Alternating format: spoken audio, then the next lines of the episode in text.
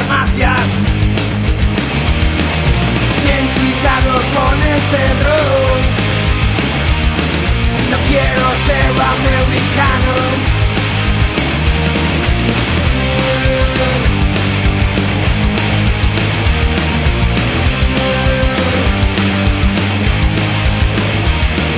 La ley golpea hasta que caigas tú. No quiero ser del Intentamos tirar el muro. Olvidé decirte que no hay nada detrás. Y otra generación.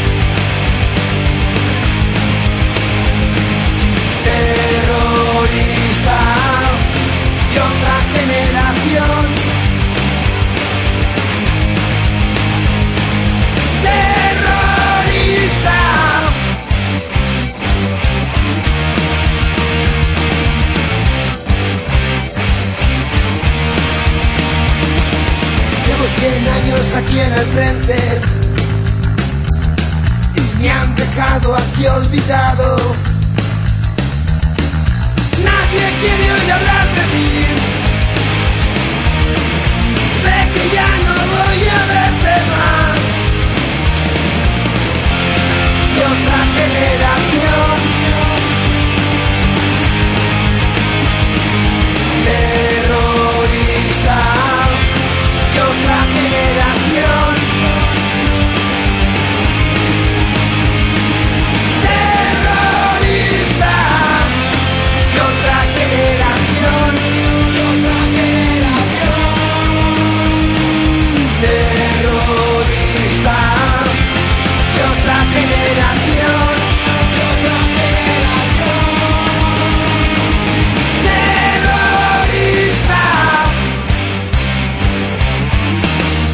Bueno, muy buenas, bienvenidos, hijos del rock and roll. Los saludan los aliados de la noche y hoy estamos en los estudios de Radio Vallecas. Nos hemos venido a refugiar aquí las gentes del webcín de agitación cultural Mordor Sonoro en las tres www.mordorsonoro.blogspot.com.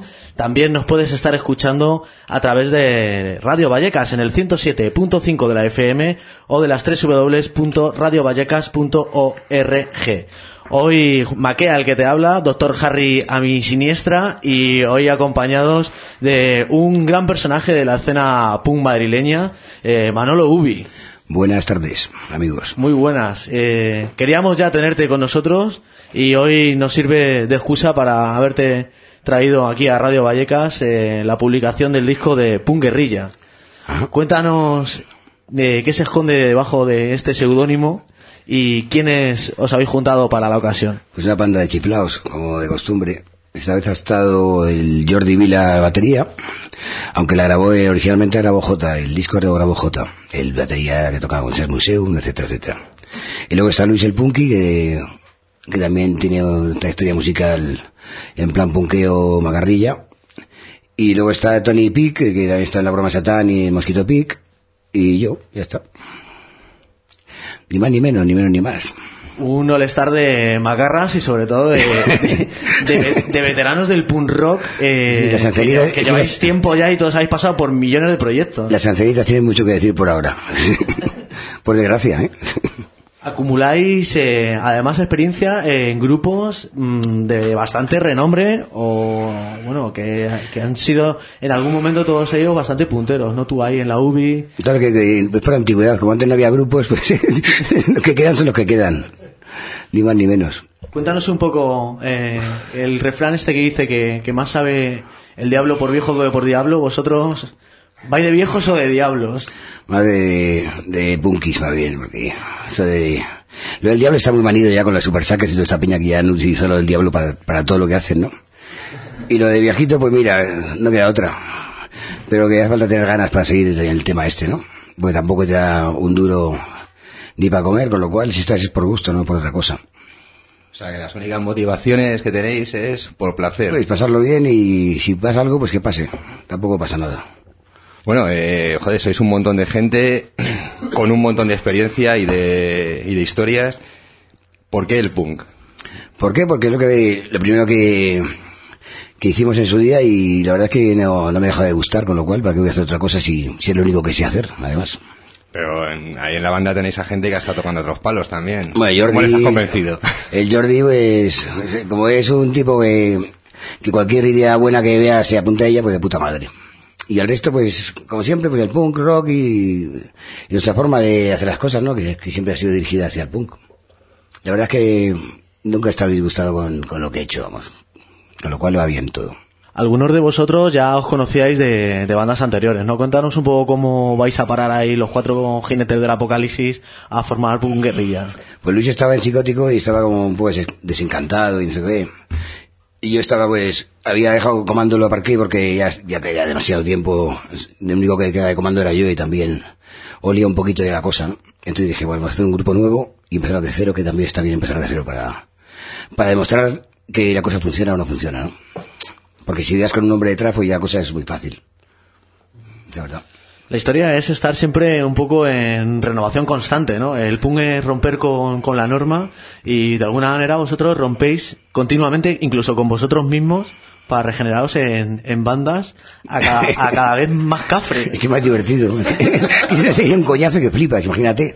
Toda tu vida ahí con la misma banda. Joder, pues, al final, siempre he dicho que una banda es, es- tener una banda de punk o de rock o como quieras llamarlo, es como tener tres novias o cuatro novias encima feas, ¿no? Claro, entonces, y encima ni follas con ellas. Menos mal. Y, y para, y siempre surgen problemas porque la convivencia es bastante dura siempre, ¿no? Y claro, la cosa es, es renovarse un poquito, ¿no? Para, sobre todo para divertirte. Ah, el punk es diversión, al fin y al cabo. En el fondo. Sí, lo que decían los Ramones. Lo demás es, está- la política está muy bien si la orientas bien, pero que al final también termina cansando un poco, ¿no? Porque siempre al final termina siendo panfletaria. Y es lo que hay que evitar también. Porque pierde todo sentido. Bueno, en ese sentido es un poco- tiene una motivación original. Es decir, tú... Tú no puedes tener un Cadillac de 5 kilos y, y vender las pateras, ¿me entiendes? Eso es para empezar. O sea, partamos de esa base.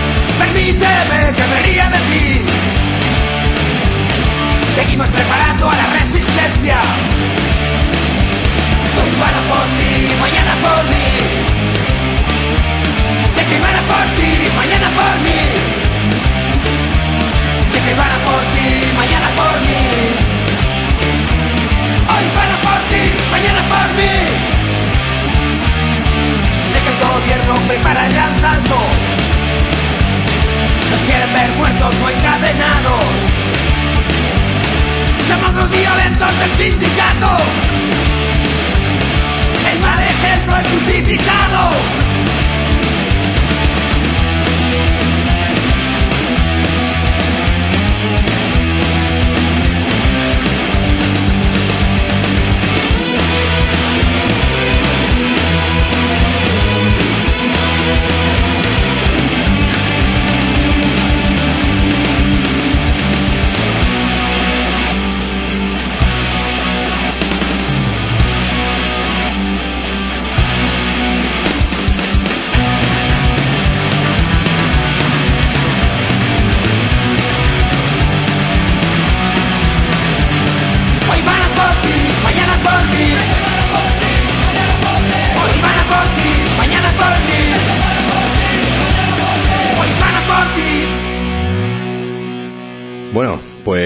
cuéntanos. Hemos oído hablar de punk guerrilla desde hace aproximadamente cinco años.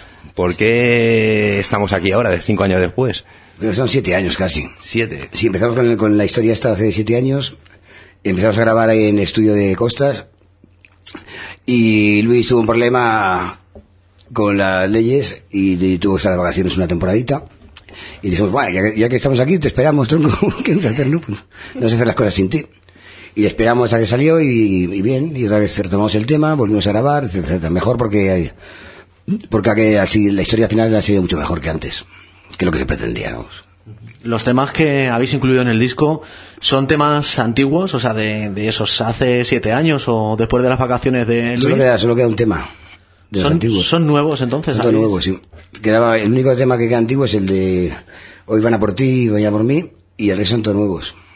Está bien porque también, eh, pues la verdad es que están más elaborados que antes, ¿no? Al principio era y ahora ya pues vas con guitarra, con Luis que aprendió a tocar la guitarra bien, de puta madre. Que vino bien, vino bien en el fondo. Que no escuche Luis esto, claro. Esa canción precisamente eh, viene a decir algo así como que, que no vas a contar el rollo de que ya no hay imperdibles en Madrid, que están todos en Berlín. Todavía hay imperdibles en Madrid. Claro, pues todavía quedan, ¿no? No queda mucho, pero queda algo.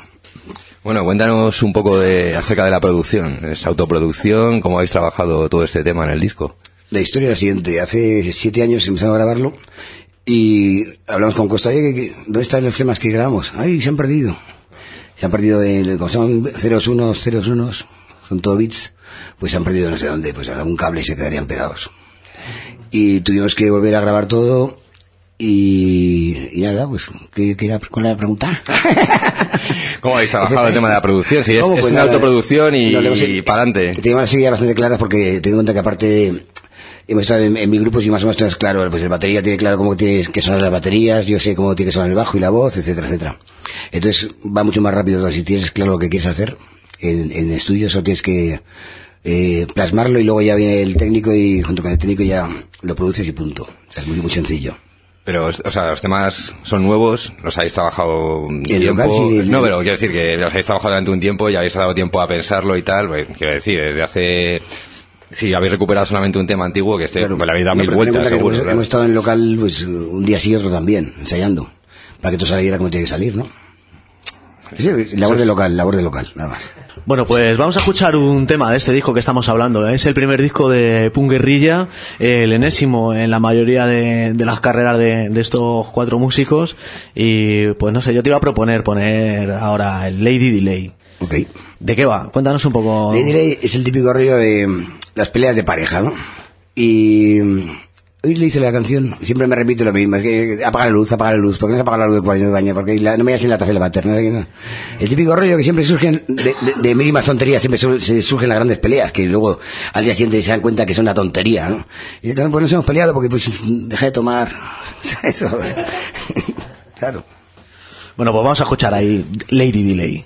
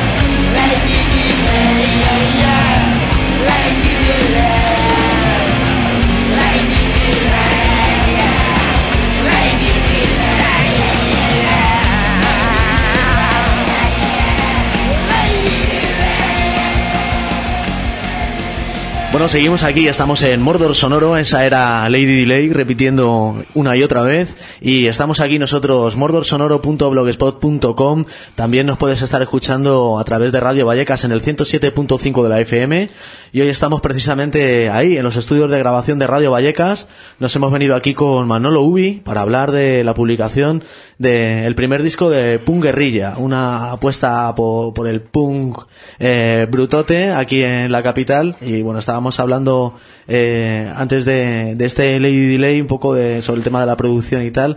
Vamos a hablar también un poco de, de, la edición del disco, ¿no? Porque la verdad es que cada vez está más chungo.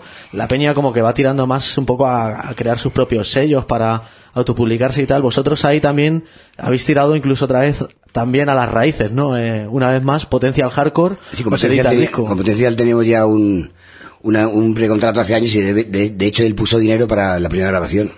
Entonces lo que hemos hecho, como tampoco hay, la, la, cosa no va demasiado bien para las discográficas, pues lo que hemos hecho ahora apoyar con más pasta la, la, la, pasta que puso él en su día y hacerlo más o menos a medias.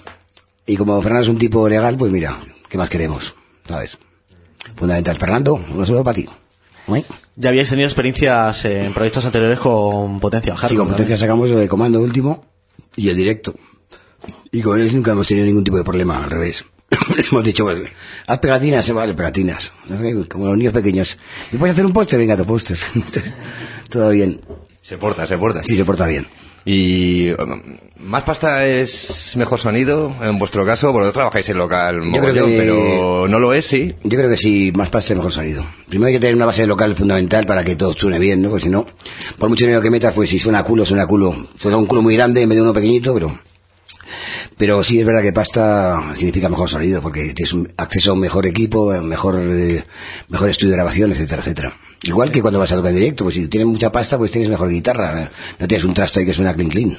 Bueno, le metes ahí, le metes potencia, pero yo siempre me he planteado en estos casos, joder, hay grandes discos de, de toda la vida que conocemos que suenan como el culo y son la hostia.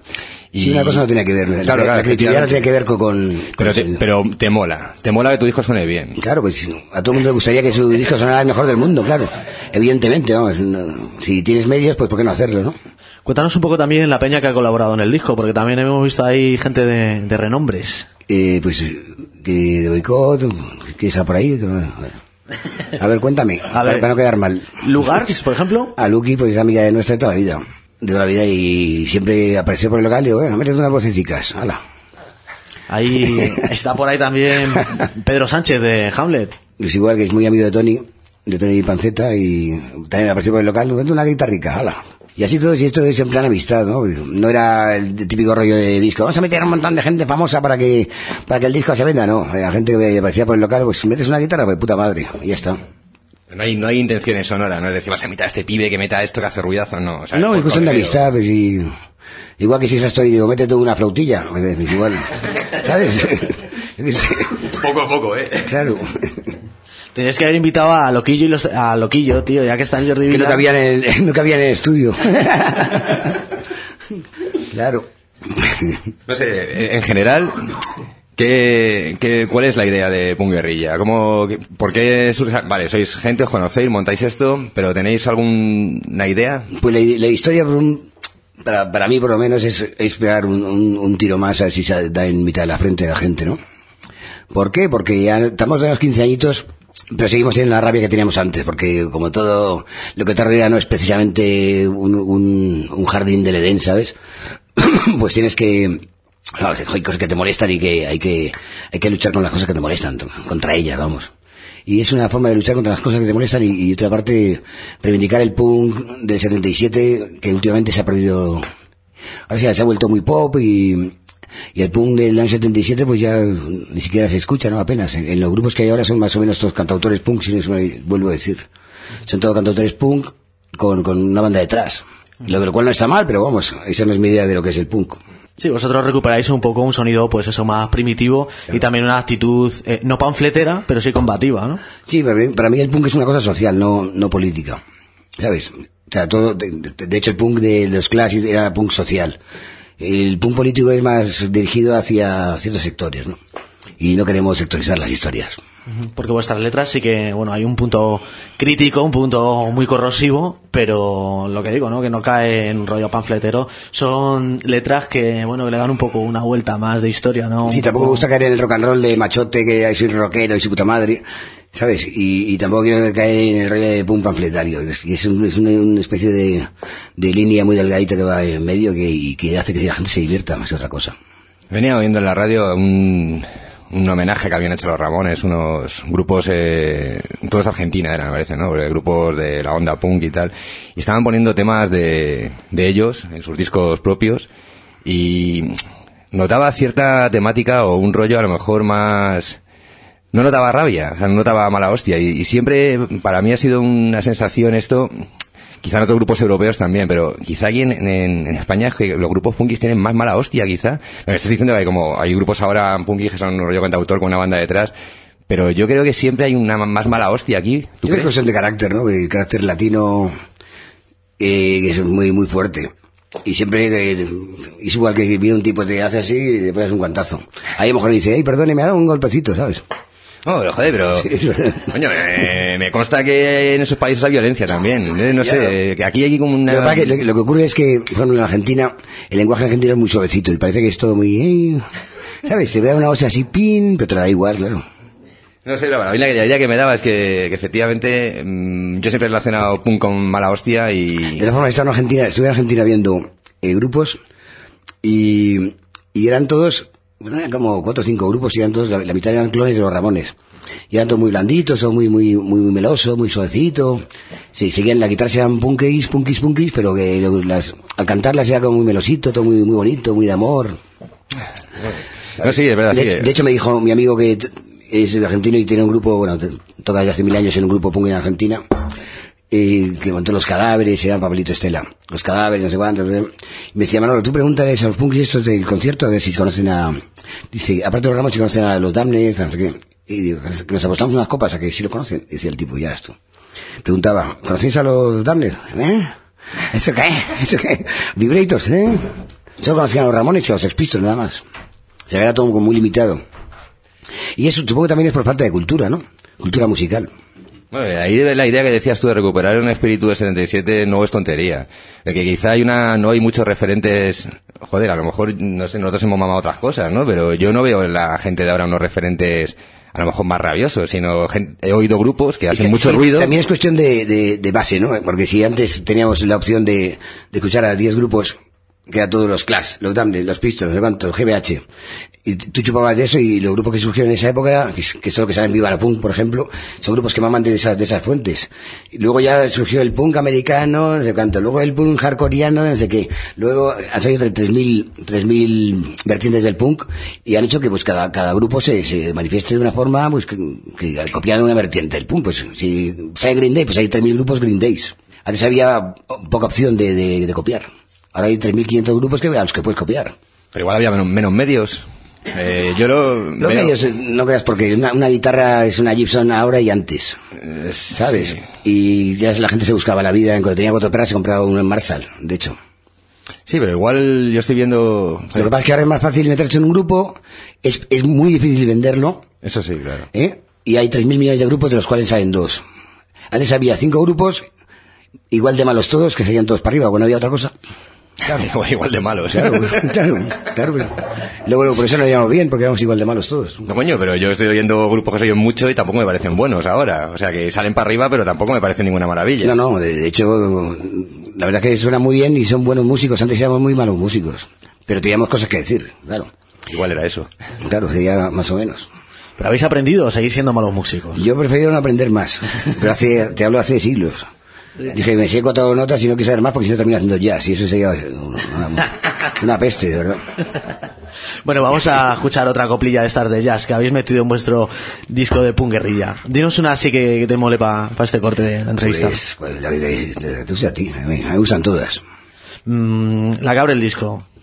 ¿Cuál? La que abre el disco. El- La del rey. El rey ha muerto. Vale. Vamos.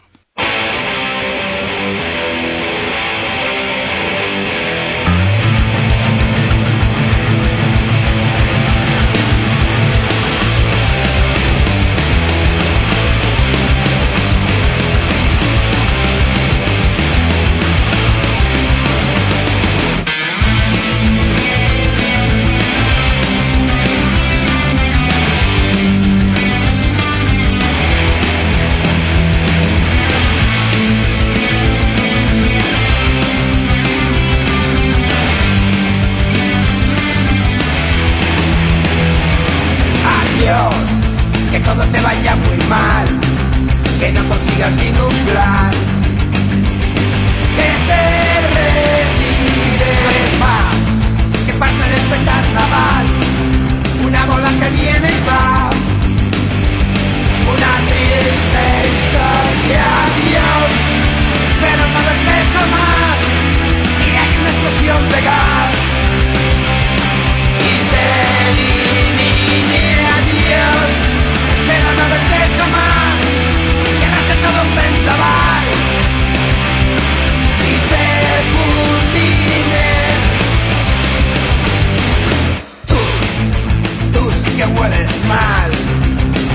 Te crees que estás?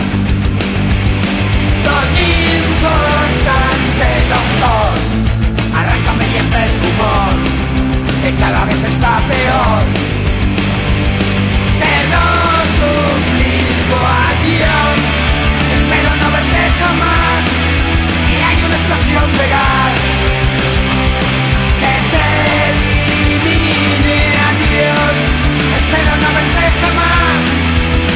Que no sea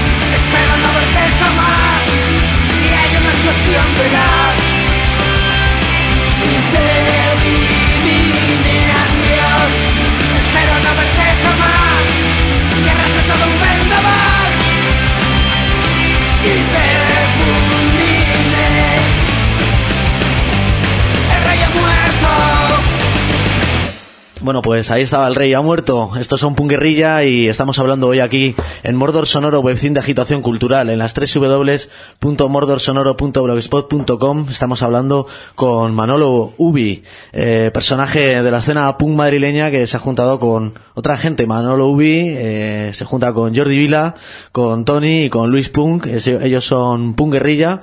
Un grupo que hablábamos hace unos minutos que llevan siete años ahí funcionando para arriba y para abajo, o como se va pudiendo, y que, bueno, pues a finales de, de este año pasado publicaban su primer trabajo que estamos hoy aquí analizando pormenorizadamente con Manolo. Y bueno, pues cuéntanos un poco eh, qué es lo que ve la peña de, en los conciertos de Punguerrilla, porque hay una cosa que está clara, que como solo toquéis el disco, el concierto es muy corto, porque es que son nueve temas y además de los rápidos, o sea la que... gente se quejaba de los Ramones cuando tocaban 20 minutos. ¿Qué van a quejar ahora, joder? Poco pero intenso. Hay que, Completáis. La gente que compra perfumillo de esos. Pues ya está, tronco. completáis con, Sí, con versiones de otros grupos anteriores. todo- tiramos de, de temas de la UBI que no son conocidos, ¿no? del, EP que sacamos hace mil años, y, y alguna versioncilla de GBH y cosas así, ¿no? Para, para completar, para que la gente no se vaya ahí con, con cara de mala hostia. Cosas de la broma de Satán, quizá, o Comando 9 milímetros. De comando no he metido ninguna porque ya se va a mezclar demasiado, ¿no? Con la batidora. Supongo que la gente también pedirá comando, pero pero hay que hay que delimitar un poco las cosas, porque no, esto es un, un, un jarabe esto, claro. Hay que coger pues, de, de la UISI porque es menos conocido y, y funciona y aparte estamos ya, y además nos obliga a hacer temas nuevos, ¿qué coño? Claro, tener poco repertorio te obliga a hacer temas nuevos más rápidamente. Y de Loquillo tampoco, ¿no? De lo que yo hay una canción, creo. No jodas. Sí, ¿Cuál? la de la de No Surf. Hostia. que la canta, la canta Jordi. Pues si no, no se parecería en nada, claro, si la canto yo. Pero que hace cantar desde la batería. Ahí, en plan... Si le pones un microfonillo ahí para cante. los Eagles. Como la banda de Bob Dylan, ¿no? Porque cantaba todo de batería. Bueno, ¿y qué tal la peña que ha ido a los conciertos? ¿Ya habéis andado aquí por Madrid? ¿Habéis tocado aquí? Hemos tocado poco, hemos tocado en Jimmy Jazz y en el Nasty nada más. ¿Y qué tal? Nada, era una toma de contactos de puta madre. A la gente le ha gustado, o sea que funciona. Si la gente, mucha gente compara con Comando, porque claro, y cantas tú, pues que menos que comparen con Comando, ¿no?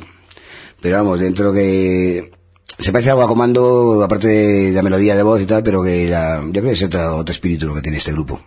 Y bueno, ¿qué intención tenéis de hacer? Eh, ¿Tocar largo y tendido? tenemos- hasta el cuerpo aguante. La intención es seguir tocando en directo este, pues personas que llevan los Amanece Producciones, están llevándonos a la Juanchu, y está consiguiendo pues más o menos un par de bolos o tres por mes. tocar y tocar y tocar y, y grabar el siguiente disco dentro de pues seis meses, a lo sumo. Queremos sacar, entre medias queremos sacar el vinilo, que queremos meter el vinilo con los temas que hay, más tres o cuatro que estamos ya terminando, y sacar el vinilo para adelante, porque los CDs ya ni, ni se venden ni hostia, entonces sacamos un vinilo para que la gente esté contenta y ya está. Eh, el tema del vinilo es curioso. Yo, eh, todo el mundo, bueno, todo el mundo, qué coño, todo el mundo no. Pero estoy viendo vinilos a mansalva. Sí, ¿sabes qué pasó? Que el CD destro- destrozó el vinilo a nivel de grupos de rock, pero el vinilo se mantuvo por el tecno. O sea, hay que- es, la- la- por, por desgracia o por suerte, el, el tecno salvó el vinilo. Y por eso no se, se mantuvieron las fábricas de vinilo de esa época. Pero ahora ha vuelto porque es que se han dado cuenta que, que el CD, que nos, que nos habían vendido el soporte perfecto que era el CD, es una patata, es una patata que nos están engañando, nos están vendiendo un CD por 14 euros cuando un CD cuesta 50 céntimos, ¿sabes? Lo demás son todo, no sé quién se llevará el dinero, pero alguien se lo lleva. Entonces el soporte ese, pues, ya la gente se está dando cuenta que, que es una caca, porque ya con internet que se baja a todo el mundo gratis todo, eso- No, y no solamente eso, yo me he dado cuenta que o yo soy muy destroyer o a mí los, los CDs se me joden. Sí, se Antes decían, no sé, a mí. antes decían que los CDs se podía poner un- una jarra de agua caliente encima, que no pasaba nada. Y tú le haces así con la uña y ya has jodido el CD. ¿Sabes? Se ahorrarán en costes, no sé. Y, Y, y el vinilo es, es un soporte que es, además estéticamente es mucho más bonito porque es un, un- la carpeta es preciosa de un vinilo. Y luego es un soporte muy fiable porque o lo, lo- o lo partes o sigue funcionando, aunque que suena huevo frito, pues suena. El CD no funciona eso. El CD patea un, una pista y olvídate del CD, tira a la basura. Sí, ¿no? Y además el sonido eh, analógico, pues para el rock, El sonido analógico es te lo da que, que el, el CD nunca te lo puede dar. El CD es lo único que ha hecho imitar el sonido analógico, pero malamente porque es, es- una escalerita, ¿sabes? Que es, el sonido analógico son curvas y estos son escaleritas. Y nunca se acercará al sonido original de una guitarra, en directo. La peña os pide vinilos, ahí a la gente de Punguirrilla, ahí en los primeros conciertos ha dicho, oye, pues tenéis o no tenéis. Sí, de hecho, si vamos a hacer vinilo es porque la gente quiere vinilo, más que CD. Y entonces tenemos, cuesta más carito hacerlo, pero bueno, habrá que hacerlo. joder, es que hace un, hace un tiempo ve- tú decías que te gustaba el vinilo y te decían, eres un snob, eres un no sé qué, eso Sí, sí. es un... eh, quedó remitido a, a coleccionistas en la época, claro. Y ahora todo el mundo, menos mal que todo el mundo ha cogido... Bueno, de hecho, la gente, cuando ibas a los rastillos de yonkis y de cristianos, tenías 3.000 platos ahí a 5 euros. Y ahora ya no queda ninguno, porque todo el mundo se ha quedado el plato que lo iba a tirar y al final se lo ha quedado porque ya vuelve en el hilo. O sea que eso. Está bien, está bien eso. Ahora tenemos el caso este de los sudor que estaban editando en cinta de casete. Eso ya es el novismo, yo creo. Sí, ¿no? sí, sí. El dudo ya se no sé qué, si tomará un par de latas caducadas, se ha tomado y la tontería se hace. Eso molaría, ¿no? Volver ahí a la cinta, pero además a la TDK. ¿Eh? No, así te programa de la radio.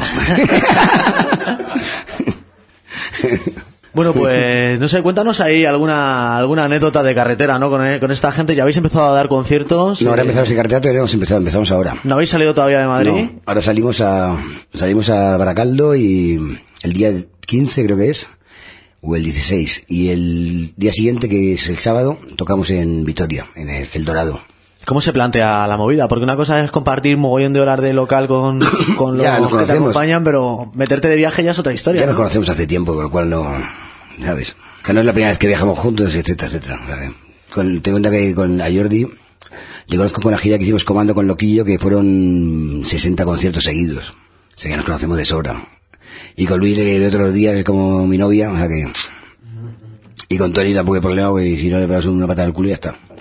que no, hombre, que Tony, que no. que es una broma. Comando con loquillo. Esa gira tuvo que ser curiosa, ¿no? Pues sí. pues sí, un, un simple pues sí. Miedo me da. Es una gira muy larga.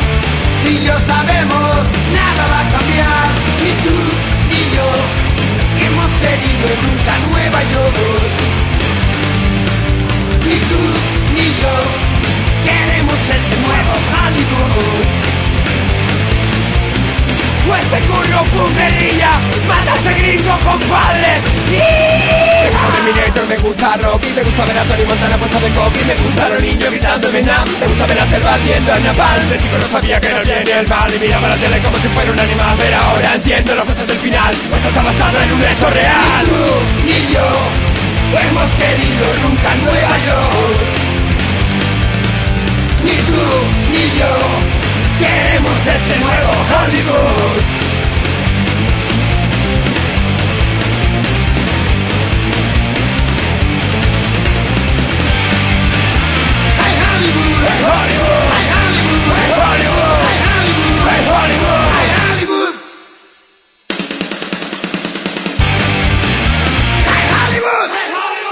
Bueno, seguimos aquí. Esto es Mordor Sonoro, webcine de agitación cultural y estamos aquí con la peña de Punguerrilla, Manolo Ubi. Y bueno, pues vamos a seguir en los próximos minutos, ya antes de terminar la entrevista, pues indagando un poco en tu nombre, no por lo de Manolo. Que eso, bueno, no tampoco igual. Por lo de, Muchas, muchas gracias. por lo de Ubi. Te agradezco mucho. Conservas el, el apellido, por decirlo de alguna manera, de, bueno, pues del grupo, del primer grupo no fuerte que tuviste. Cuéntanos un poco en qué situación está este grupo que, bueno, pues ha pasado a ser, pues un grupo un poco mítico, ¿no? Ahí de, Si todo lo que ha pasado de escena. 20 años es mítico ya. da igual como te llames. Nada, la UBI fue una época de puta madre, pues fue cuando empezamos con el, con un grupo, que es la ilusión, ya sabes, ilusiones, desencanto, no sé cuánto, es el pim pim pam pam. Y mantengo en contacto con, con Brasi y con Guillermo, seguimos en contacto. De hecho, creo que el Lollipop ha comprado los, los derechos de, de Spansul Records, que fue el primer EP que sacamos en la UBI en el 82 y lo, lo, lo compró los derechos Lollipop y, y, nada, pues supongo que reeditarán el EP otra vez. Ya reeditó el Monster en su tiempo en plan Picture Disc. Y tocamos hace, ¿cuánto? Fue dos años creo que para lo de la movida madrileña, eso que montó la Esperanza Aguirre, no sé quién lo montaría. Que nos pagaron una fortuna y dijimos, pues claro, nos juntamos y, y nos vamos de viaje con lo que saquemos, con, la pasta que saquemos del concierto y lo que hicimos, ¿no? Y bueno, ahí va a haber más conciertos de la UBI o fue ahí porque, bueno, porque si Hombre, si pagan bien, si pedía pagan- guay, ¿no? Si no pagan bien, Sí, pero vamos, es una movida que, digamos que el grupo no, no está activo, ¿no? No, Guillermo está viviendo en Valencia y Brasil está en Madrid, pero vamos, si en un caso de montarlo, pues eh, sería muy complicado porque Guillermo tenía que venir a vivir a Madrid y tampoco se plantea el tema ese, ¿no? Y a lo mejor reeditar alguna movida porque fue una época ahí compleja, ¿no? De ediciones, eh, EPs, tal, cosas que quizá luego han caído un poco en el olvido. Peña, que a lo mejor le gustaría tener esas cosas que ahora no las tiene porque ha pasado mucho tiempo. Reeditar cosillas igual es más Yo, yo lo que ¿no? quiero ahora es, sacar todo, de la UBI tengo como 10 o 15 temas o 12, no sé cuántos son. Y quería sacar un, un disco con todo, eh, maquetas, historias de la UBI, que sí, en internet las tienes ahí porque han, han ido saliendo poco a poco, pero me gustaría sacarlas eh, con, con una portada buena y con fotos originales, etcétera, para que la gente tenga opción a, a tener todos los temas de la UBI. Es que la movida de la UBI es que corrieron muchos mitos en torno al grupo, pero realmente nunca hubo un disco publicado, el disco de la UBI. No, jamás. Nunca se publicó un disco. Se saca- sacaron dos EPs, uno... Sí, sacó el, el 82 y se sacó el primer EP, el de la policía. Y luego al, el 96 retomamos la UBI con... Estamos el Guillermo, Brasi, Pollo y yo, Pollo de Comando. Y sacamos un EP también y nuestra idea era sacar tres EPs. Tres EPs de cuatro canciones en vinilo y luego ya sacar un CD con todos los EPs. Pero al final la idea se quedó en el aire y sacamos solo un EP más en el 96 y se quedó ahí. Dices que luego sacar temas de la UBI que son menos conocidos. Bueno, eso es discutible. No sé, por la gente que vaya al concierto, desde luego yo creo que lo conocerán. Pero mm, yo no veo a nadie hoy que me pida o que oiga por ahí que la gente redite, redite nada de mecano, ¿sabes? la gente no pide eso. Pero, Pero si la gente sí pues pide han que se reeditado mil redite. veces ya. que no han reeditado en CD, en vinilo, en Blue Disc, en Blu-ray, en todo, tronco. Pero, pero no porque la gente lo pida. No, la gente es lo pide, lo pide desde arriba. Es como las leyes, el que, el que las pide es el de arriba, no el de abajo. Pero Mecano ha hecho un guitar giro. A, a que la UBI no va a hacer un guitar giro. Pues no, porque como tengan que tocar lo nuestro, lo han cagado, tronco. Sería muy fácil. Tienen que romperse un par de dedos cada uno. Bueno, pues con estas anécdotas vamos a, cerrar aquí ya la entrevista y bueno, pues lo único que nos digas a ver si tenéis ahí MySpace o algo que la gente pueda consultar si le ha Sí, gustado a la gente. en, en MySpace y en en MySpace. Pues nada, pues ahí os dejamos eh, en la carretera y que tengáis mucha suerte y bueno, esperamos también coincidir aquí en Madrid, que Y que también lo veáis vosotros, joder. Venga, Muchas saludos gracias. para todo el mundo, a vosotros.